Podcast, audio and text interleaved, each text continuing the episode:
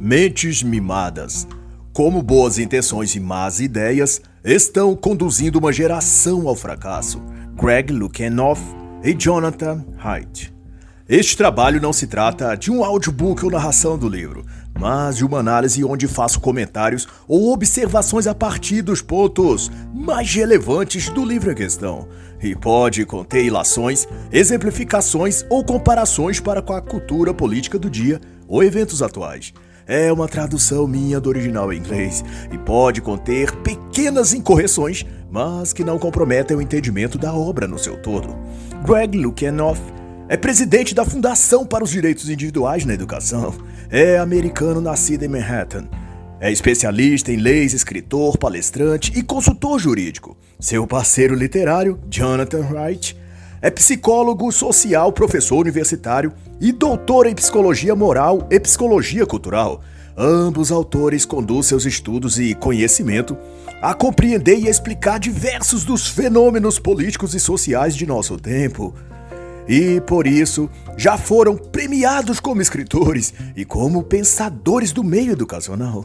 O assunto deste livro passa por várias questões, todas pertinentes ao âmbito cultural da linguagem e da censura atualmente aplicada aos que pensam e se expressam para fora da caixinha de sentimentos grupais e opiniões coletivas, também denominados politicamente corretos.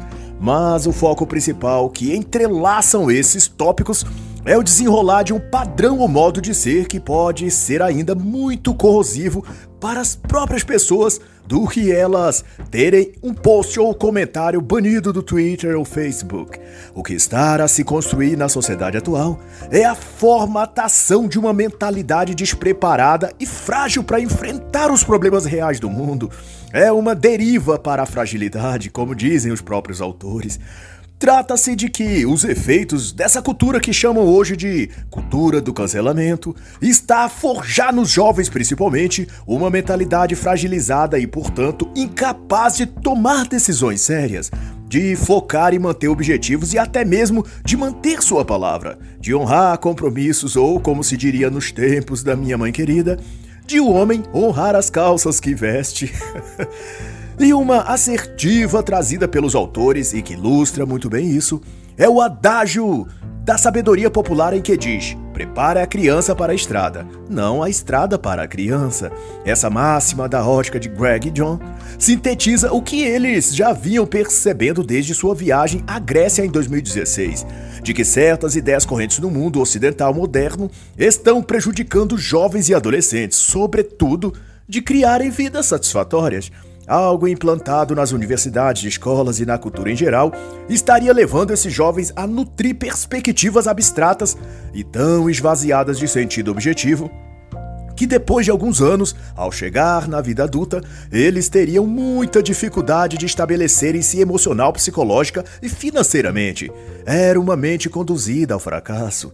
E percorrendo as trilhas de lugares ermos de relva e montanhas de estradas íngremes, Jonathan e Lukianoff compararam que aqueles trechos difíceis e sinuosos eram também trilhados por muitos e muitos jovens gregos da antiguidade, em busca de ouvir a sabedoria dos oráculos que viviam ali nas montanhas.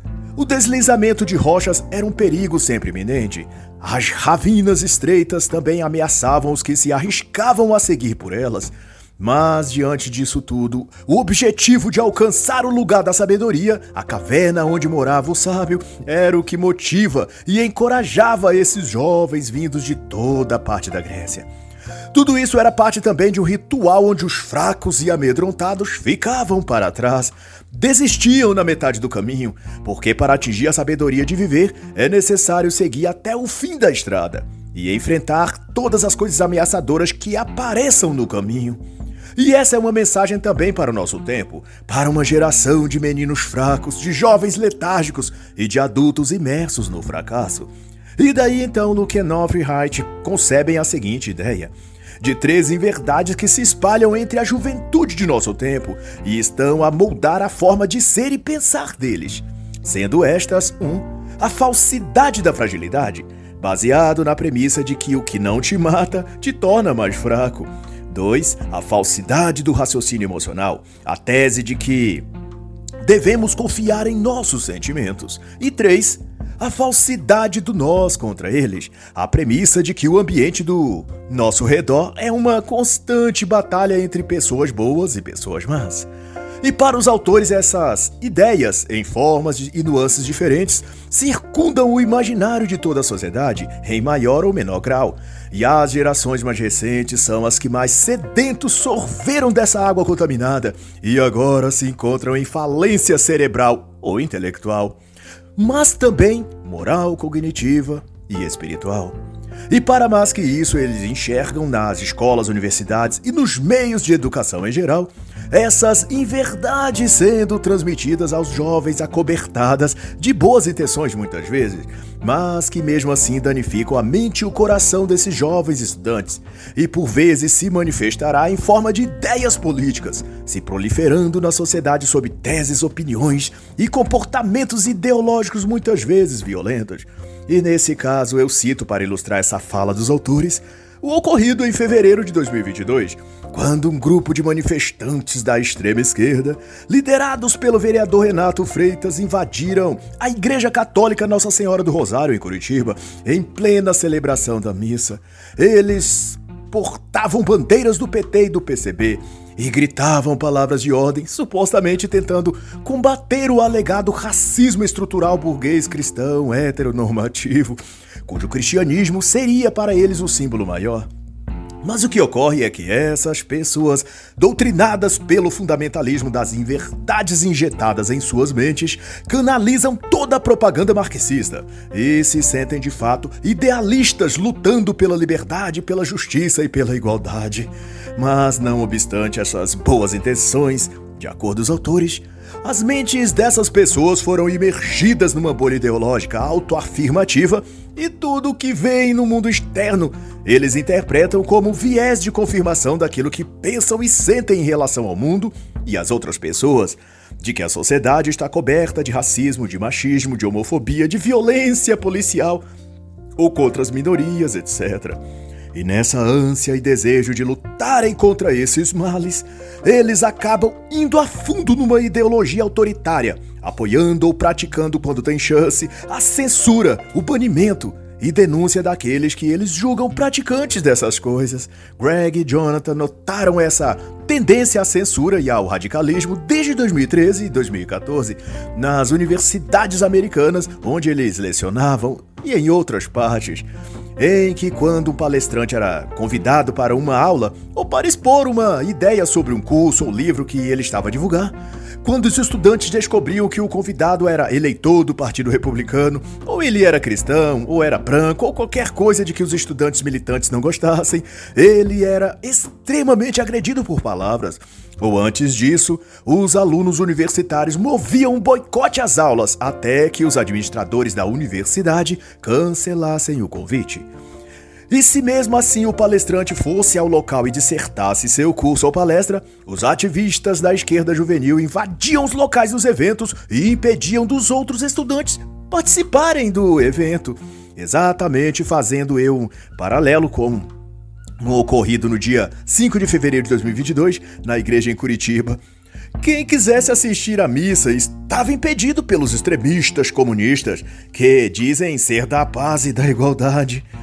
E nesse contexto, remeto ao livro da extrema esquerda, Bela Baderna Ferramentas para a Revolução, de Andrew Boyd e Oswald Mitchell, que teve sua primeira edição lançada no Brasil em 2013, e se trata de um manual de táticas e estratégias de tomada do poder e levante revolucionário comunista a partir de ações práticas a serem adotadas por jovens estudantes e adolescentes comuns, a partir do que chamam de intervenção urbana revolucionária e nessa obra consta esse tipo de estratégia, a de calar os oponentes por ações diretas de ocupar os espaços deles e impedir que falem ou se manifestem.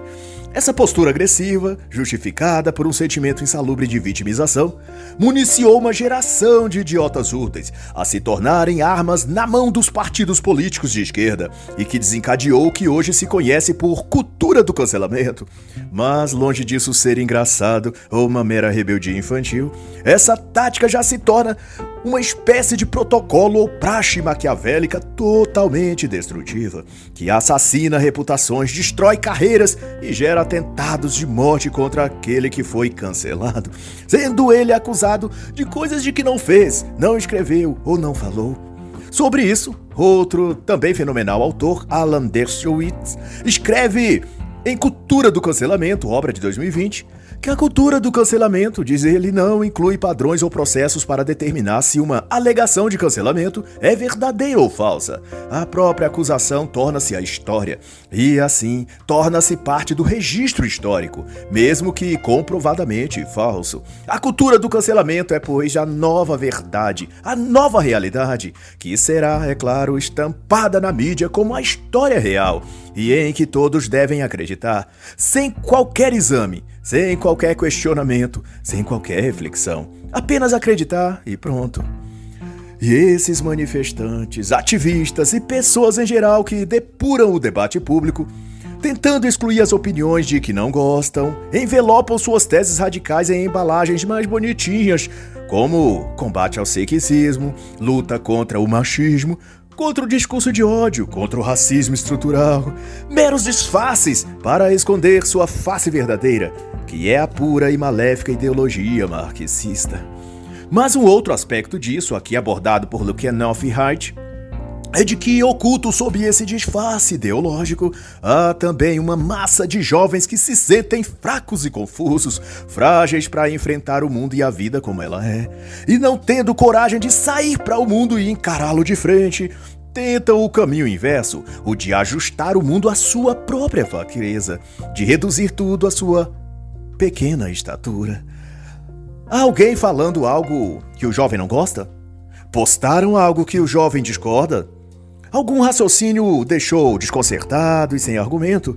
Pois bem, basta esse jovem acusar de discurso de ódio, fake news, sexismo, fascismo ou quaisquer desses rótulos e sua denúncia será verificada pelos checadores de opinião das redes sociais, que é óbvio só analisará se aquele que está sendo acusado é um perfil de direita. Se caso for, então a punição lhe será dada, sua conta será divertida ou banida.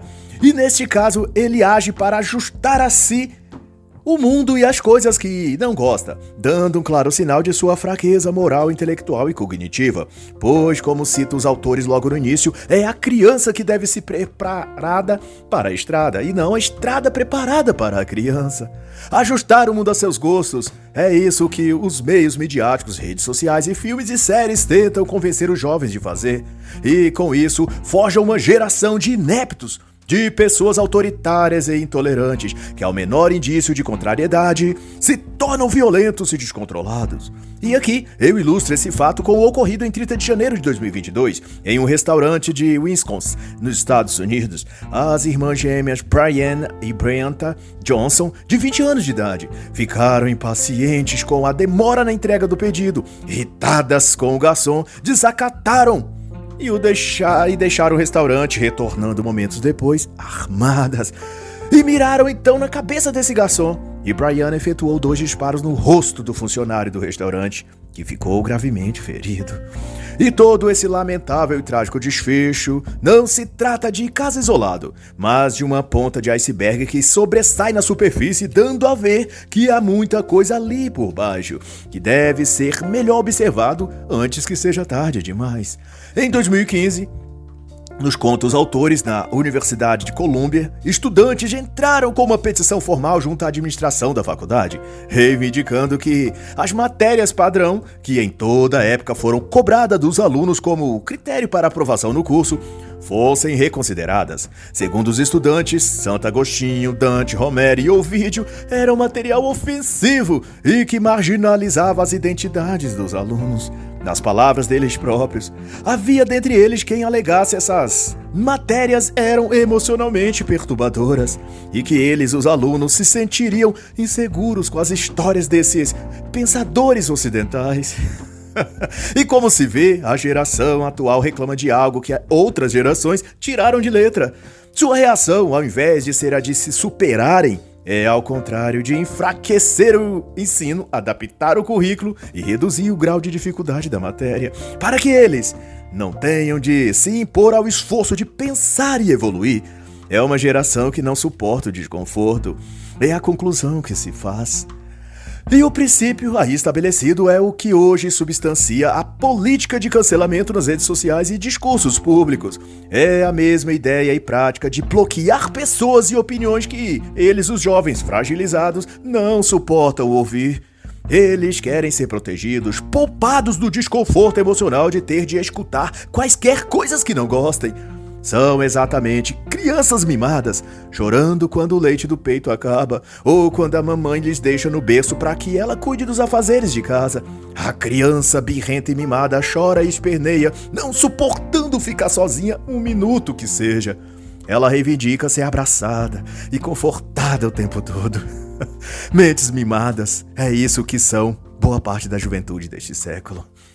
Aqueles que são frágeis se sentem o tempo todo em perigo. É o que postula os autores, cobertos de razão, pois o frágil vê tudo e todos como mais forte que ele, e por isso uma ameaça à sua estrutura delicada. Só que neste caso, a fragilidade é mental, é emocional, psicológica. E a cultura do cancelamento diz respeito exatamente disso de um bando de moleques mimados de todas as idades e gêneros, magoados porque alguém falou, escreveu ou tweetou algo que ele não gostou, e se deparar com aquele post ou vídeo por mais cinco minutos o levará a uma crise de ansiedade ou depressão.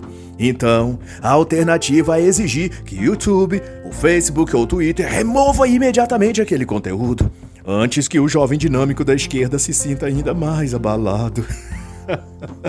Mas é evidente que desse teatro da fraqueza também participam as Big Techs, pois delas vem o principal interesse em manter e condicionar uma horda de gente fraca e inibida, incapaz de reagir a qualquer coisa ou se posicionar diante do inimigo, pois assim a classe tecnocrata pode bem determinar todo tipo de aprisionamento ou restrição das liberdades que a massa de jovens assustadas e enfraquecidas jamais se posicionarão contra qualquer desmando desses bilionários empedernidos. Dentro da mente desses jovens, eles correm perigos com as doenças infecto-virais com as mudanças climáticas, com o avanço da direita conservadora, com o racismo estrutural, com o patriarcado machista, homofóbico, enfim.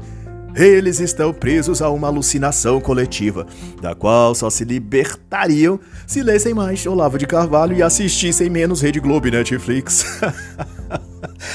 Mas esse é um comentário satírico meu e não dos autores. De todo modo, eu deixo a recomendação da brilhante obra de Josh Hawley, A Tirania das Big Techs, lançada em 2021, e que foca na censura e cultura do cancelamento, mas voltado para a operação das grandes corporações de tecnologia, como as gigantes Amazon, Facebook ou Meta, Instagram, etc cujas ações, segundo demonstra, é de fazer parte de um núcleo de poder controlando todo mundo. Mas, seja como for, os autores observam e denunciam que, nos campos universitários de escolas, esses jovens estão aprendendo hábitos mentais de ansiedade e depressão. Eles aprendem a ter medo da vida, afirmam os autores, a amplificar seus medos, a exagerar suas dificuldades e a se sentirem sensíveis e frágeis demais. E dessa ótica, Greg e John analisam que esses jovens e adolescentes, sendo forjados assim, acabam mimados e superprotegidos, incapazes de conviverem com pontos de vista diferentes, porque não suportam serem contrariados. E essa tendência veio criando forma e força no discurso público e hoje, no espaço das opiniões, tudo que aflige emocionalmente esses jovens é acusado por eles de racismo, de sexismo, de machismo, intolerância. Destaque para o movimento Me Too, por exemplo, que ampliou ao extremo o sentimento de vítima que esses jovens, as meninas pelo menos, tinham em relação à sociedade e aos homens, grosso modo. E a escalada disso vem ganhando proporções absurdas, à medida que as mídias digitais se tornam cada vez mais presentes no cotidiano das pessoas. Qualquer um, por exemplo, pode ser acusado de agressão sexual, de importunação sexual, de assédio.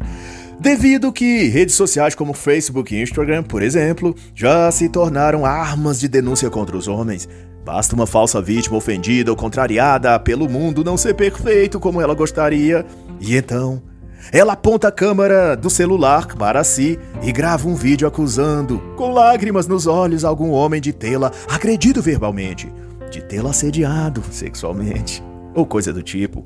E sendo que o que esse homem tenha feito de concreto seja ter assoviado para ela ou elogiado o corpo dela. Mas no mundo de vitimização dessas modernetes, basta olhar para ela e ela já se sente vítima de algum tipo de abuso. E motivada pela cultura da exploração midiática, ela usará o fato para se destacar nas redes digitais, pois que nunca, noutra época qualquer, ser vítima injustiçada e sofrida de uma sociedade machista e misógina rendeu tantos likes, compartilhamentos fama e indenização. Na obra Culpa por Acusação, do autor Alan Dustwitz, ele elenca no capítulo 7 uma cronologia de como essa moda começou e aponta o afamado movimento de mulheres Me Too nos Estados Unidos como promotor de um vitimismo histérico entre mulheres, unidas contra o suposto machismo estrutural dentro das corporações. E sua dedução é de que toda causa que se diz justa e nobre começa como um movimento de interesses altruístas, depois torna-se um negócio. E então, degenera até se transfigurar num jogo de interesses políticos e ideológicos. E Daskowitz aponta que logo surgiu no movimento Me Too uma porção de gente querendo se dar bem e lucrar com a nova indústria que surgia. A da falsa acusação contra homens inocentes. E não é preciso aqui lembrar, fazendo eu um adendo, do caso do jogador brasileiro Neymar, acusado falsamente em 2019 pela jovem Nájila Trindade de tê-la estropado. Depois de muita especulação da mídia, logo se colocando a favor da garota, pobrezinha violentada, provou-se que não passava de uma falsa acusação com interesses de se obter vantagens financeiras. Depois disso, vendo como os meios midiáticos são complacentes às mulheres que fingem-se de vítimas, dado isso, a falsa acusadora foi para a Bahia e em novembro do mesmo ano já tinha uma nova falsa acusação prontinha para estampar as telas dos jornais e folhetins digitais. Ela acusou dessa vez o empresário dono de uma rede de pousadas de luxo de também tê-la violentado sexualmente e da perspectiva que os autores abordam nesta obra. Fatos como esses são fruto de uma juventude mimada, que vê os pais, avós e tudo mais como fontes de provisão contínuas e que deve paparicá-los, adulá-los e presenteá-los o tempo todo. E os pais e avós fazem exatamente isso que esses jovens esperam e desejam e criam ao redor de seus bebezinhos de 20 anos uma redoma de proteção que impede esses jovens e adolescentes de se prepararem para a vida, deixando-os tão frágeis emocional e psicologicamente que eles não suportam lidar com a vida real e daí se refugiam em mundos imaginários infantis, como os games, as festinhas, as coisinhas da moda, tentando viver uma adolescência perpétua para não ter de assumir-se como adultos e pagar o preço existencial que isso envolve. A brilhante autora Diane West discute um pouco disso na obra que aproveito para recomendar A Morte do Adulto, em que conceitua, em consonância ao que Luke Enoff e Height discorrem aqui, que a juventude das gerações mais recentes refugiam-se em um mundo mágico como a Terra do Nunca, onde vive Peter Pan e os Garotos Encantados, todos eterno crianças, e como eles, parte dos jovens e adolescentes modernos esperam viver perpetuamente infantilizados, negando-se a enfrentar a vida como homens e mulheres adultos, resolvendo os problemas, pagando suas dívidas e custeando sua própria vida. Para Diane West, enquanto refugiados nesse reino infantil, eles esperam ser protegidos e poupados pelos pais, avós ou adultos de ter de assumir responsabilidades. E destaca-se tanto no capítulo Identidade da obra de Diana, quanto em Mentes Mimadas de Luciana Reich, o fato de que essa recusa em crescer mentalmente dá a essa geração uma espécie de salvo-conduto para que se comportem como queiram, cometendo atos irresponsáveis e coisas ruins o que for sem terem de arcar com o ônus de suas ações. O próprio caso citado por mim da senhora Nájila Trindade, que falsamente acusou o jogador Neymar e depois o empresário baiano, demonstra que não apenas muitos nessa geração pensam e agem assim, sob a expectativa de serem sempre poupados das consequências ruins de seus atos, quanto sabem também que os adultos do seu entorno tendem a protegê-los, ou ao menos se aquele jovem se tratar de alguma dita minoria social, que traduzindo significa negro, índio, pobre da periferia, usuário de drogas, gay ou mulher. e juntos, jovens e adultos simulam então um mundo imaginário onde a fantasia é que todos acreditam que vivendo assim, tudo dará certo no final. E a impressão é essa mesmo. Vede, por obsequio, que mesmo após o flagrante em vídeo de que a acusadora do jogador Neymar inventou toda aquela história de violência sexual para extorquir o jogador, e mesmo depois de ficar claro suas contradições e mentiras, e depois ela ter replicado a história para extorquir o empresário rico da Bahia, mesmo após tudo isso, a garota foi absolvida pela injustiça brasileira dos processos movidos por Neymar, de acusação caluniosa, tentativa de extorsão, etc. Vede você se tem alguma lógica nisso. Neymar não cometeu o crime de que foi por ela acusado. Era mentira. Mas ela não cometeu também o crime de acusá-lo daquilo que ele não fez. Ou ela cometeu um crime acusando-o de algo que não aconteceu, ou Neymar cometeu o crime de que ela o acusou. As duas coisas simultâneas não são possíveis, pois uma exclui obrigatoriamente a outra. Mas é disso que se trata. Uma fantasia a qual também os adultos tentam revestir os jovens e blindá-los de ter de responder por seus erros, escolhas e decisões. E assim todos vão perpetuando uma rede de ilusão e de autoilusão, protegidos por desculpas e falácias como a de vulnerabilidade social, de minorias oprimidas, de racismo estrutural ou de desigualdade social, para assim se manter esse mesmo design sobre a sociedade, o de jovens que se recusam a crescer e a de adultos e pais que os super protegem e os infantiliza. E acima deles, controlando as cordas, velhos ricos espiritualmente doentes, usando seus bilhões de dólares para manter nesses lugares as peças do xadrez global que o diga Bill Gates, Soros, Bezos, Rockefeller, Rothschilds.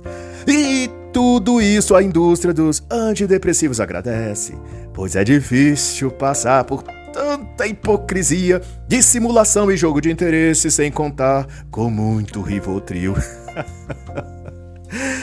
Todavia, Greg e Jonathan são cuidadosos ao alertar que Nada disso significa que essa geração, os jovens, não tenham problemas reais a enfrentar.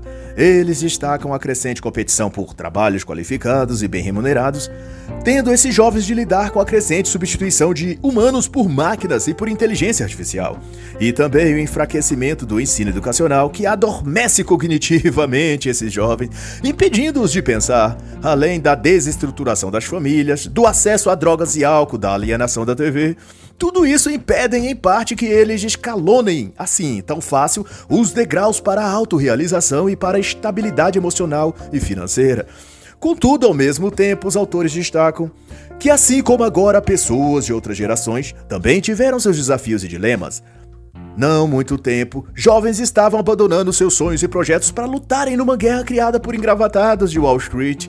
E muitos que retornaram para casa estavam tão dilacerados pela guerra que lhes custaria muito emocionalmente colocar de novo a vida em ordem e retomar seus sonhos. Cada época, portanto, tem seus próprios dramas. Mas a grande diferença é que as pessoas de agora enterram a cabeça num buraco para não enxergar os problemas, escondem-se deles, refugiando-se num quarto conectados a jogos online maratonando vídeos eróticos no X-Vídeo e outras futilidades nas redes sociais, incluindo os finais de semana regada a baladas e bebidas. A diferença é que em outras épocas, diante das dificuldades, os jovens queriam ser fortes e vencer, e os de agora, diante dos desafios, querem correr e se esconder. E lá do quarto com a porta trancada, gritam para a mamãe vir resolver tudo por eles.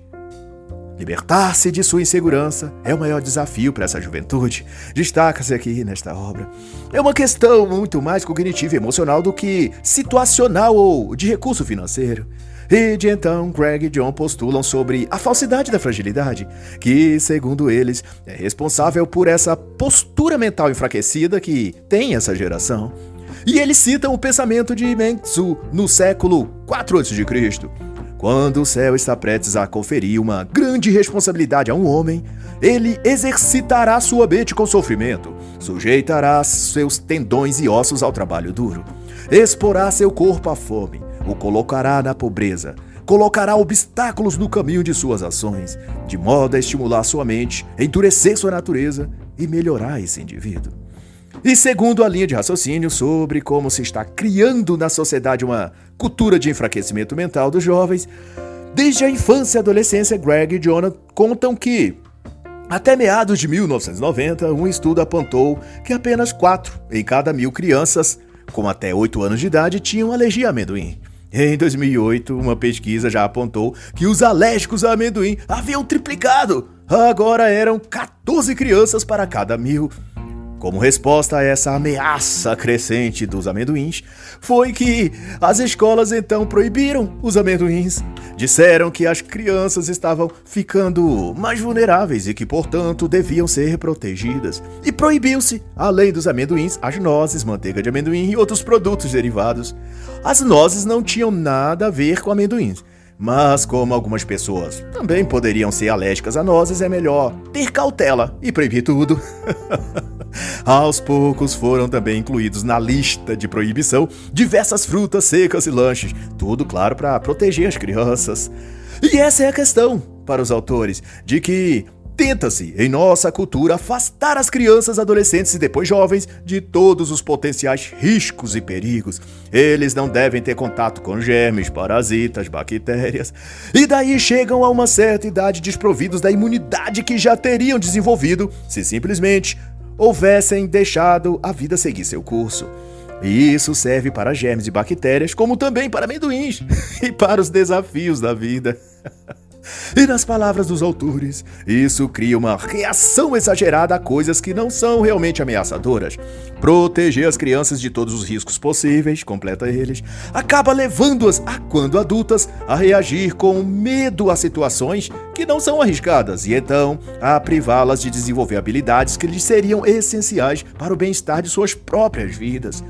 E assim se tem a premissa de que são seres vulneráveis e que precisam ser poupados de experiências dolorosas, de potenciais fracassos, de receber ou até presenciar insultos, etc. Pois tais coisas seriam traumatizantes para as pobres coitadinhas. E para Hyde e Greg, no entanto, os seres humanos precisam de desafios e estressores, como eles chamam, físicos e mentais, para se desenvolverem adequadamente. E eles então invocam Nassim Taleb na obra O Cisne Negro para conceituar que o risco faz parte da vida e do processo de crescimento físico e mental. Eventos ruins ou difíceis, segundo Taleb, formam a base sobre a qual construímos nossa maturidade e nossa força, tanto psicológica como toda outra. E a esse sistema interno Nassim chama de antifragilidade, um conceito muito melhor ainda explicitado na obra dele que, deixo aqui a recomendação, Antifrágil Coisas que se beneficiam com o caos, lançado em 2012.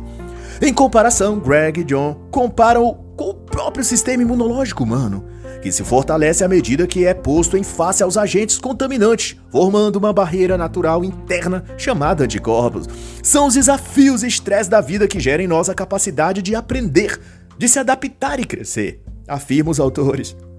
E por outro lado, o oposto ocorre enfraquecimento, atrofia muscular cerebral, letargia e hipersensibilidade, quando se é impedido de passar por certas experiências ruins e dolorosas. A superproteção, portanto, é uma tolice que tem por objetivo eliminar qualquer coisa que possa incomodar as pessoas. E isso Começa na infância, como no caso dos amendoins proibidos nas escolas, até questões que envolvem a adolescência e juventude. Depressão, ansiedade, suicídio na adolescência têm então subido assustadoramente na escala e uma das causas é justamente de os pais, avós e adultos colocarem um guarda-chuva protetor sobre esses jovens, não deixando que eles passem pelas coisas que têm de passar. Nos campos universitários, então, se tem chegado ao ridículo de criarem até um conceito próprio no qual incluir os jovens nesse sistema ideológico de superproteção chamam de segurança emocional. E isso vai tão longe que já se publica nesses lugares manuais com diretrizes para pais e professores aprender a lidar e interagir com esses jovens, de modo a poupá-los de quaisquer violência emocional, que inclui de tudo, desde a dar uma nota baixa numa avaliação, cobrar uma tarefa escolar, impedi-lo de usar o smartphone quando desejarem, ou até se permitirem que os jovens sejam chamados por outros de gordinho, de magrão, de narigudo ou de branquelo, pezão, moreno, enfim. Brincadeiras, memes ou zoação foram para a lista de agressão emocional. E precisam todos serem protegidos dessas terríveis ameaças verbais, sob o risco de eles se deprimirem ou ficarem chateadinhos. O que, segundo essa psicopedagogia escolar, causaria danos emocionais muito fortes nesses jovens estudantes. E, junta-se a isso, a balbúrdia inventada de que traumático, ou ofensivo, ou ainda abusivo não era mais algo concreto com um xingamento, agressão física ou coisa assim, mas aquilo que os próprios estudantes diziam que era. A classificação tornou-se subjetiva e tudo aquilo que eles, os estudantes, declarassem que era ofensivo para eles, isso seria assim considerado, não importa o quão imbecil fosse. E desse modo, chegamos à condição de que qualquer gesto, qualquer palavra, olhar ou entonação na voz que deixasse algum jovem ou adolescente incomodado, isso logo seria rotulado de emocionalmente agressivo, e quem o praticou seria cobrado rigorosamente. E nessa questão, eu faço então uma parte para citar como ilustração dessa mania e fetiche por perseguição, por ofensa, etc., que essa cultura do vitimismo tem estabelecido. Eu me refiro ao ocorrido em maio de 2020, em que o então presidente Bolsonaro, durante uma live transmitida pelas mídias sociais, tomou um copo de leite ao lado do presidente da Caixa Econômica, Pedro Guimarães, e do então secretário da Agricultura e Pesca, George Safe, que também tomaram cada um um copo do terrível e ameaçador líquido branco. Logo, estampou-se nos fake noticiários que o presidente estaria ofendendo grupos minoritários negros, reproduzindo com seu copo de leite a supremacia branca neonazista. Ativistas juvenis em toda parte, nos campos universitários, óbvio, pediram punição aos três envolvidos, dizendo-se ofendidos e agredidos emocionalmente. É um gesto neonazista que fere nossa identidade, disseram alguns deles. o que não passa isso dizendo eu, e não os autores, de um bando de fracos arrumando pretexto para justificar e manter sua posição de idiota útil fracassado. e outra esdrúxula invenção de moda é mencionada pelos autores como inverdade número 2, a falsidade do raciocínio emocional ou a confiança nos seus próprios sentimentos. E citam então o aforismo do filósofo estoico Epiteto ao dizer que o que nos desanima não são os eventos externos em si, mas a maneira como pensamos sobre eles. Não são as coisas que nos perturbam, mas a interpretação que fazemos dessas coisas.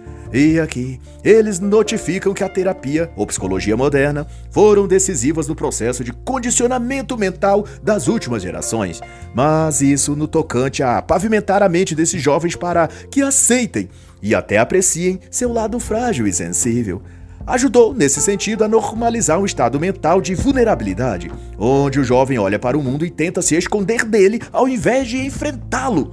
Hum. E isso porque foram convencidos de que a experiência de viver pode ser traumática. ai ai. Mas isso não se restringe às terapias, consultórios de psicanálise ou aos psicopedagogos inserindo essa lavagem cerebral nas crianças, jovens e adolescentes. Não muito tempo atrás, eu pude ver esse efeito na própria internet, num canal de YouTube, onde um jovem dedicado a aconselhar outros jovens, os quais todos se diziam pilados e fora da Matrix, ditos, portanto, masculinistas ou machosfera, Apesar de toda a pretensão de se dizerem esclarecidos e libertos da Blue Pill, o conselho dado e recebido era de que, abre aspas, Hoje em dia não vale mais a pena o jovem sair de, da casa dos pais. Está tudo caro, aluguel caro, água, luz, alimentação.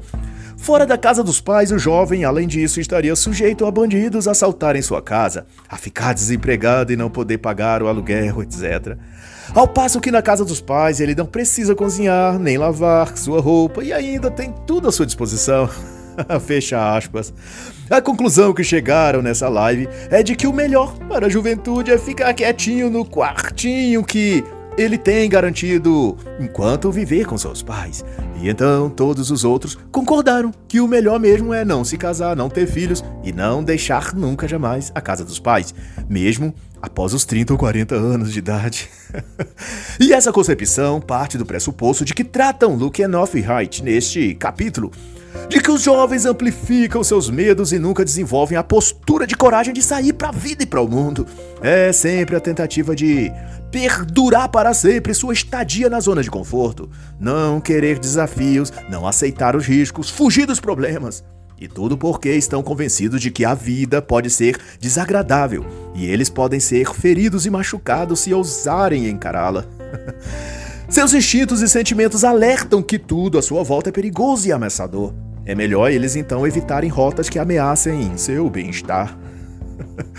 Para Greg John, no entanto, esse é o princípio do raciocínio emocional, que se trata de uma condição mental em que a pessoa se coloca a ouvir o que ela sente e a viver de acordo. Mas o problema é que os sentimentos, apesar de atraentes, nunca são tão confiáveis, como diz Greg John. Muitas vezes, diz eles, o que sentimos distorce a realidade e não faz perceber as coisas de um modo equivocado porque os sentimentos de medo, preocupação ou de estresse podem conduzir à autopreservação, fazendo com que o indivíduo tome decisões baseado na vontade ou intenção de se proteger, o que pode evitar problemas, mas também pode impedir dessa pessoa alcançar algo bom e melhor como uma promoção na carreira, uma elevação salarial, o fechamento de um ótimo negócio, etc. Tudo porque tudo que é importante não vem coberto de flores apenas, também vem contendo espinhos, que precisam ser tirados para que se aproveite o melhor da flor. Mas ao evitar os espinhos, tende-se inevitavelmente a abrir mão de todo o restante. Os sentimentos precisam ser questionados quando surgem, vão dizer então os autores. É preciso, antes de segui-los, avaliar de onde vêm, por que estão ali e para onde apontam, que decisões nos motivam a tomar. O raciocínio emocional é isso uma forma de interpretar o mundo e suas ocorrências de modo passivo e emotivo, sempre pautado em se a pessoa está se sentindo confortável, se está em paz consigo mesmo, como dizem por aí. Viver baseado nos sentimentos é se manter longe do que é necessário para crescer e expandir sua própria vida. E os autores apontam, além disso, que existe um ciclo vicioso negativo que envolve pensamentos, sentimentos e comportamentos. Isto é, pensamentos se estabelecem e viram crenças, que geram sentimentos e que, por fim, motivam as ações. Então, toda vez que se está sentindo algo, na verdade o corpo ou a mente está correspondendo às crenças que o sujeito estabeleceu através dos seus pensamentos e que, por último, irá conduzi-lo a determinadas respostas emocionais em forma de comportamentos. Então, quando a pessoa escuta seus sentimentos e não submete isso ao crivo da razão, ele tende a agir impulsivamente, emocionalmente, e quase sempre isso dá errado. e nesse ponto, para não alongar, deixo a recomendação das obras fenomenais pertinentes a esse assunto: Hábitos Atômicos, de James Clear, e Hábitos da Mente, de James Sire. E com isso se chega à terceira inverdade postulada pelos autores, chamada de a falsidade do nós contra eles, ou a vida como uma batalha entre o bem e o mal.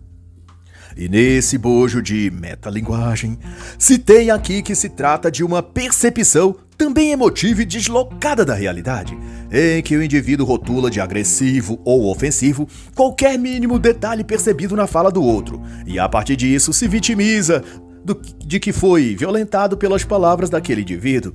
Isso ocorre principalmente no ambiente escolar e universitário, e especialmente é levantado por aqueles que integram grupos de ativismo, movimento negro, dos gays, do direito das mulheres, grupos veganos, em posse do sentimento de que foi agredido ou microagredido, quando a agressão, segundo eles, é sutil e indireta. Ancorados nisso, essas pessoas encenam uma batalha entre o bem e o mal, nós e eles. Na versão ainda mais atual, fazendo eu uma atualização por minha conta mesmo, isso também é visto no duelo retórico de pessoas que ouvem a ciência versus os negacionistas, ou os a favor do progresso e os obscurantistas, os vacinados versus os não vacinados.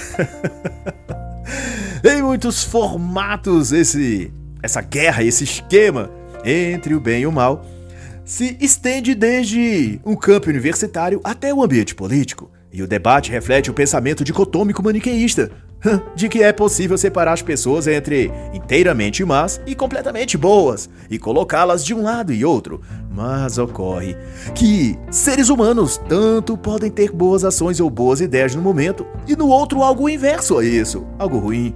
E aqui depara-se com o mesmo flagelo da suposição da fragilidade juvenil, de que são vulneráveis e frágeis e têm de ser protegidos das adversidades da vida. Pois que, uma vez que há um grupo que represente o bem e outro que encarna o mal, a premissa seguinte será de separar esses dois lados e limitar o contato entre eles. Forma-se daí uma estrutura de gueto nazista onde os judeus, significando os maus ou os párias da sociedade, devem ser restritos e o restante, bons e totalmente puros, colocados noutras partes limpas e bem localizadas.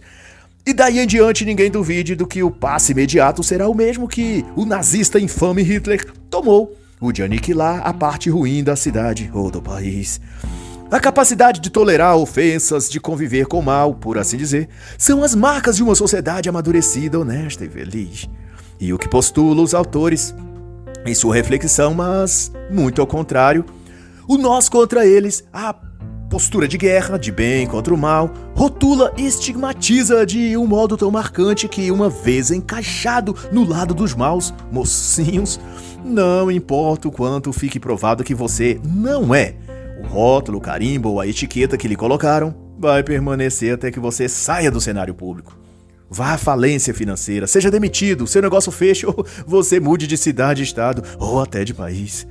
Um caso emblemático é relatado pelos autores ocorrido no Claremont McKenna College, nas cercanias de Los Angeles, em 2015. Uma estudante americana, mas filha de pais imigrantes do México, escreveu em sua rede social o quanto se sentia deslocada e inferiorizada por ser minoria no campus universitário. Ela apontou que, em seu ver, era uma política xenófoba da instituição, em que latinos e imigrantes ocupavam as funções mais subalternas, como de limpeza, zeladoria ou manutenção. Ao passo que a elite branca burguesa estavam como professores, reitores, coordenadores. Sua reclamação repercutiu nas redes sociais e, temendo uma exposição negativa da escola, a reitora Mary Spellman enviou um e-mail à estudante para confortá-la. Hum. Dizia o comunicado que ela, a reitora e toda a faculdade sentia muito pelo modo que a jovem se sentia e que estaria trabalhando formas e meios de que todos se sentissem parte dali e se encaixassem nos moldes da instituição. Mas ao invés da carta acalmar os ânimos, só acirrou ainda mais a batalha, pois Olivia, a estudante revoltada, havia determinado já que a reitora seria a vilã, a representante da classe branca burguesa opressora. e então ela printou o e-mail da reitora, demarcou a palavra molde e compartilhou por onde pôde, ironizando na legenda dizendo: Desculpe, senhora reitora, se eu não me encaixo nos moldes da instituição. é que eu não sabia que ela tinha um molde, um padrão. Rapidamente, sua tentativa de lacrar deu resultado, e vários estudantes negros, filhos ou netos de imigrantes e outras minorias sociais cercaram a sala da reitoria e, com megafones, reivindicavam a saída dela, a qual teve de renunciar sob risco de toda Claremont ser depredada pelos estudantes. E isso tem um simbolismo muito claro, de que a posição de que alguém passa a ocupar, de aliado ou inimigo de uma causa, não tem a ver com os fatos objetivos, mas com os sentimentos e sensações que uma juventude mimada, depressiva e entediada tem. E de então, deixo para recomendar uma excelente obra que aborda magistralmente esse tópico do sentimentalismo juvenil levado às últimas consequências e embalado por uma ideologia política, assim como o marxismo faz. Eu me refiro ao best-seller Podres de Mimados, de Theodore Dalrymple, que vale muito a pena ler. Ele diz, com incrível precisão, que o culto do sentimentalismo destrói a capacidade de pensar e até a consciência de que é necessário pensar. e você, amigo leitor, ainda duvida, depois de tudo que você ouviu aqui, que os jovens progressistas imbecis como a estudante Olivia do Claremont McKenna College e tantos outros por aí já se esqueceram sequer que possuem cérebro. e que uma das funções e habilidades desse órgão é justamente pensar. e assim encerra a análise da obra Mentes Mimadas. Como boas intenções e más ideias estão conduzindo uma geração ao fracasso, de Greg Lukianoff e Jonathan Haidt.